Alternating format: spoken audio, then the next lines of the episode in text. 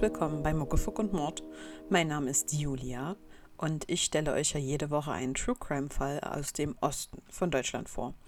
Meistens sind es auch, ich sag mal, nicht äh, ganz so bekannte Fälle. Ich habe auch irgendwie festgestellt, in letzter Zeit sind es viel, ziemlich viele ähm, Cold Cases geworden.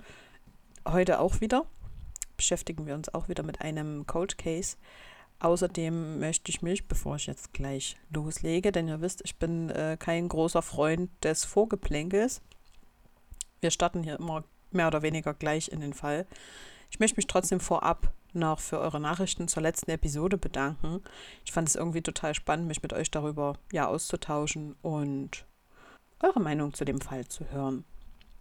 In dieser Woche machen wir einen Ausflug in den schönen Harz, genauer gesagt nach Ilsenburg in Sachsen-Anhalt. Einige Namen habe ich geändert. Ilsenburg ist eine beschauliche und idyllische Kleinstadt im Harz in Sachsen-Anhalt. Gerade einmal, ja, rund 6000 Einwohner gibt es hier. Frau Müller ist Rentnerin und nimmt ihre Umgebung sehr aufmerksam wahr. Sie kennt die meisten ihrer Nachbarn, so auch Gunter Rüther, ihn sogar besonders lange, seit etwa mehr als 40 Jahren. Er lebt in dem Backstein-Fachwerkhaus direkt gegenüber. Gunda ist etwas wortkarg, bekommt so gut wie nie Besuch und ist meist für sich. Er hat einen Sohn, der ihm schräg gegenüber wohnt. Seit dem Tod seiner Frau im Jahr 1994 ist das Verhältnis zwischen Sohn und Vater etwas abgekühlt und ja, sie sehen sich eher selten. Trotzdem ist er am Ort bekannt wie ein bunter Hund. Vor seinem Renteneintritt hat er als Maurer gearbeitet und war immer da, wenn man Hilfe brauchte. Er ist also insgesamt ein sehr zuverlässiger Mensch. Auch Konflikten geht er kategorisch aus dem Weg. Insgesamt ist er sehr hilfsbereit und auch friedliebend. Er hat ein tägliches, festes Ritual, von dem er selten bis nie abweicht.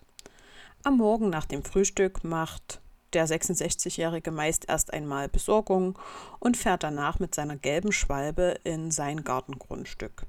Dann kehrt er etwa zur Mittagszeit in seine Wohnung zurück und macht sich dann wenige Stunden später erneut auf den Weg zur Gartenparzelle am Ortsrand. Die Jahreszeit spielt dabei für ihn keine Rolle. Mitte Dezember 2007 scheint Gunter Rüder dieses Ritual irgendwie durchbrochen zu haben. Frau Müller hat ihn bereits seit zwei Tagen nicht gesehen und auch die Zeitung vom vorherigen Tag, das war ein Samstag, liegt noch vor der Tür. Sie macht sich Sorgen, vielleicht braucht der Rentner ja Hilfe. Am 16.12.2007 geht Frau Müller also zu dem Haus von Gunter Rüders Sohn, der schräg gegenüber wohnt von seinem Vater, und schildert ihm ihre Beobachtung. Frank Rüther, der Sohn des Rentners, steht wenige Minuten später vor dem Haus seines Vaters. Er hat einen Schlüssel und so natürlich Zugang zu der Behausung und findet seinen Vater schließlich im Wohnzimmer. Dort liegt er leblos auf dem Fußboden mit einem Küchenmesser in seiner Brust. Natürlich ruft der Sohn sofort die Polizei, die dann auch recht schnell vor Ort ist und mit der Spurensicherung beginnen kann. Der Leichnam des Vaters wird in die Rechtsmedizin gebracht, die dann feststellt, dass das Messer in der Brust nicht die eigentliche Todesursache gewesen ist. Gunter Rüther hat zusätzlich sehr schwere Kopfverletzungen. Der Kopf ist zerschmettert durch stumpfe Gewaltanwendung. Die Schlagwaffe dazu wird nicht gefunden, auch Jahre später nicht. Die Todesursache insgesamt ist Aspiration, also das Einatmen von Blut, ausgelöst durch eben jene Kopfverletzung. Die Stichverletzung wurde ihm also zusätzlich zugefügt, das heißt, die Schläge erfolgten zuerst und der Stich mit dem Messer erst danach. Die Frage ist nun, wie kam der Täter in die Wohnung? Da kann es mehr oder weniger nur eine Ursache geben. Gunter Rüther hat den Mörder eingelassen, denn die Eingangstür weist keine Beschädigung auf. Vermutlich gelangte der Täter über die versteckt liegende Seitentür in die Wohnung, die nur Familie und Freunde kannten und benutzten. Die Kriminalpolizei geht davon aus, dass das Opfer seinen Mörder kannte. Er war insgesamt sehr vorsichtig und ließ keine Fremden in seine Wohnung. Zunächst vergewisserte er sich immer mit einem Blick durch das Fenster, wer draußen stand. Es handelt sich also mit großer Wahrscheinlichkeit um eine Beziehungstat. Die Suche nach Zeugen beginnt und die Ermittler können sich durch zahlreiche Aussagen recht bald ein Bild von den letzten Lebensstunden des Rentners machen. Am Freitag, dem 14.12.2007, begibt sich Gunter Rüther zur Esculap Apotheke in der Ilsenburger Friedensstraße 45, um ein Rezept einzulösen. Der Apotheker Uwe Lenz kannte den 66-Jährigen. Er konnte kein ungewöhnliches Verhalten feststellen. Danach trifft sich Gunter Rüther mit seinem Neffen auf dem Parkplatz des Lidl-Marktes und geht mit ihm einkaufen. Die beiden werden also zusammen in dem Einkaufsmarkt gesehen. Gegen Mittag fährt er dann wie üblich in seinen Schrebergarten.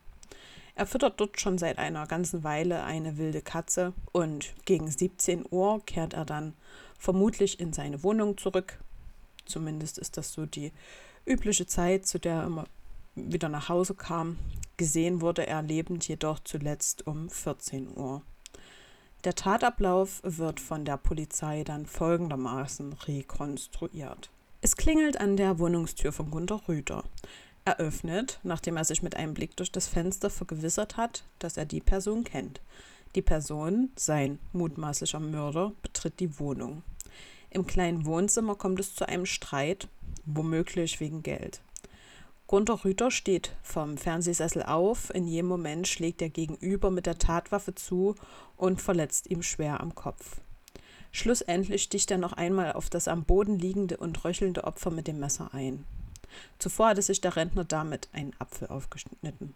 Alternativ hat der Täter das Opfer aber vielleicht auch an der kleinen Seiteneingangstür überrascht. Die Wohnung war insgesamt eher klein und das Wohnzimmer nicht weit entfernt, wo der Körper schlussendlich gefunden wurde.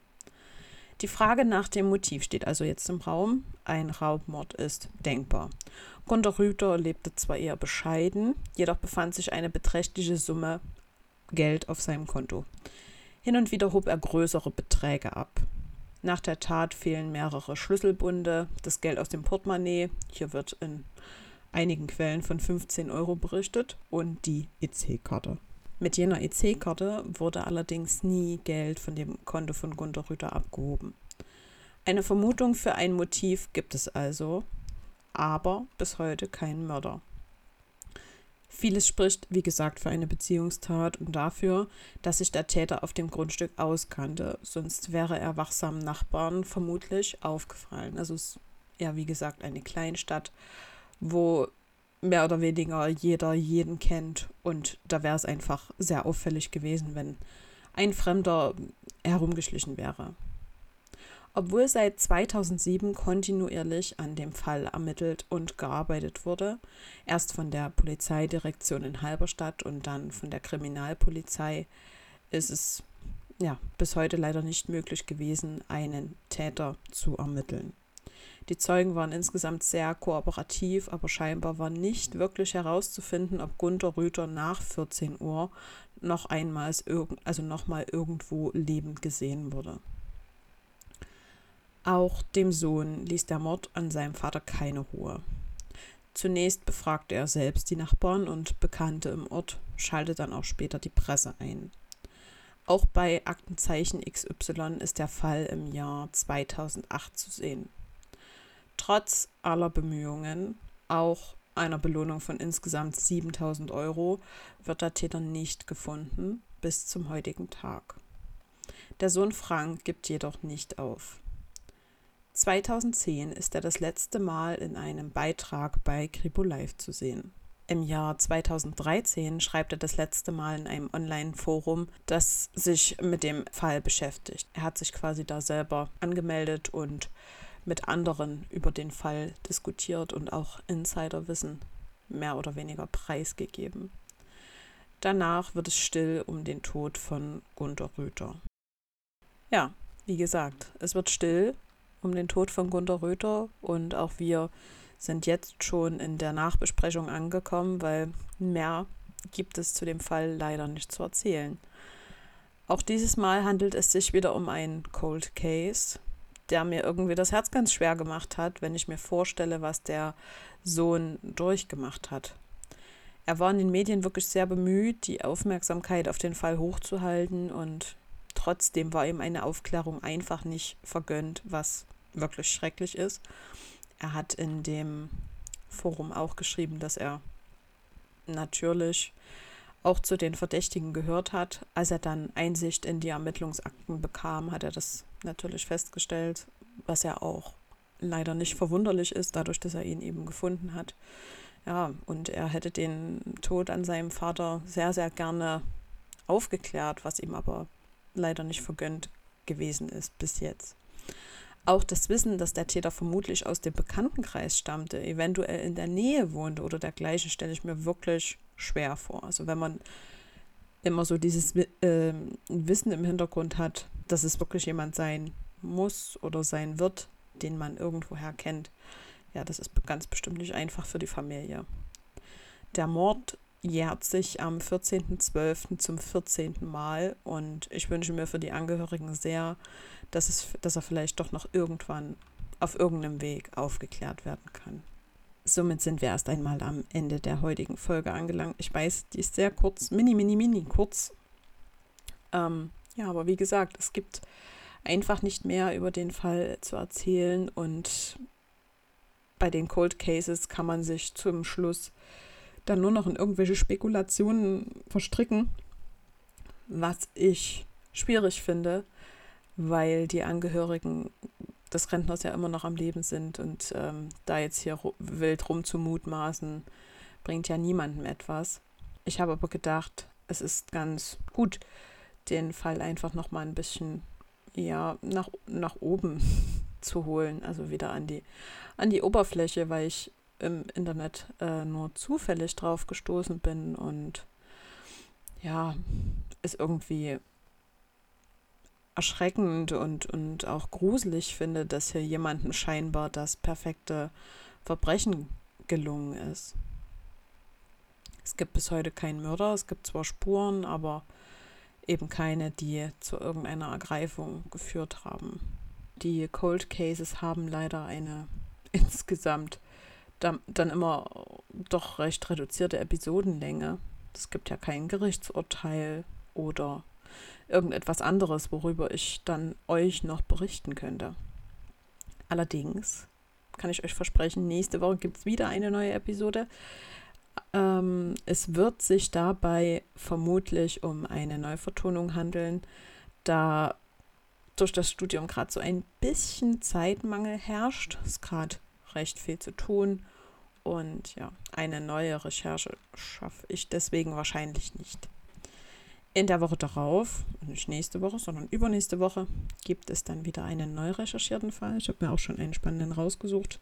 Diesmal ohne offenes Ende und somit in der Länge dann doch etwas ausgedehnter.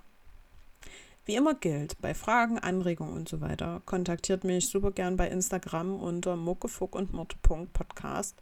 Da antworte ich auf Nachrichten am schnellsten. Ansonsten bin ich per E-Mail erreichbar unter info at muckefuckundmord.de. Ich wünsche euch schon mal einen schönen zweiten Advent. Hoffentlich mit reichlich Glühwein oder Punsch oder Kaffee oder was auch immer ihr mögt. Und lieben, lieben Menschen um euch damit man irgendwie doch das Beste aus der aktuellen Situation machen kann.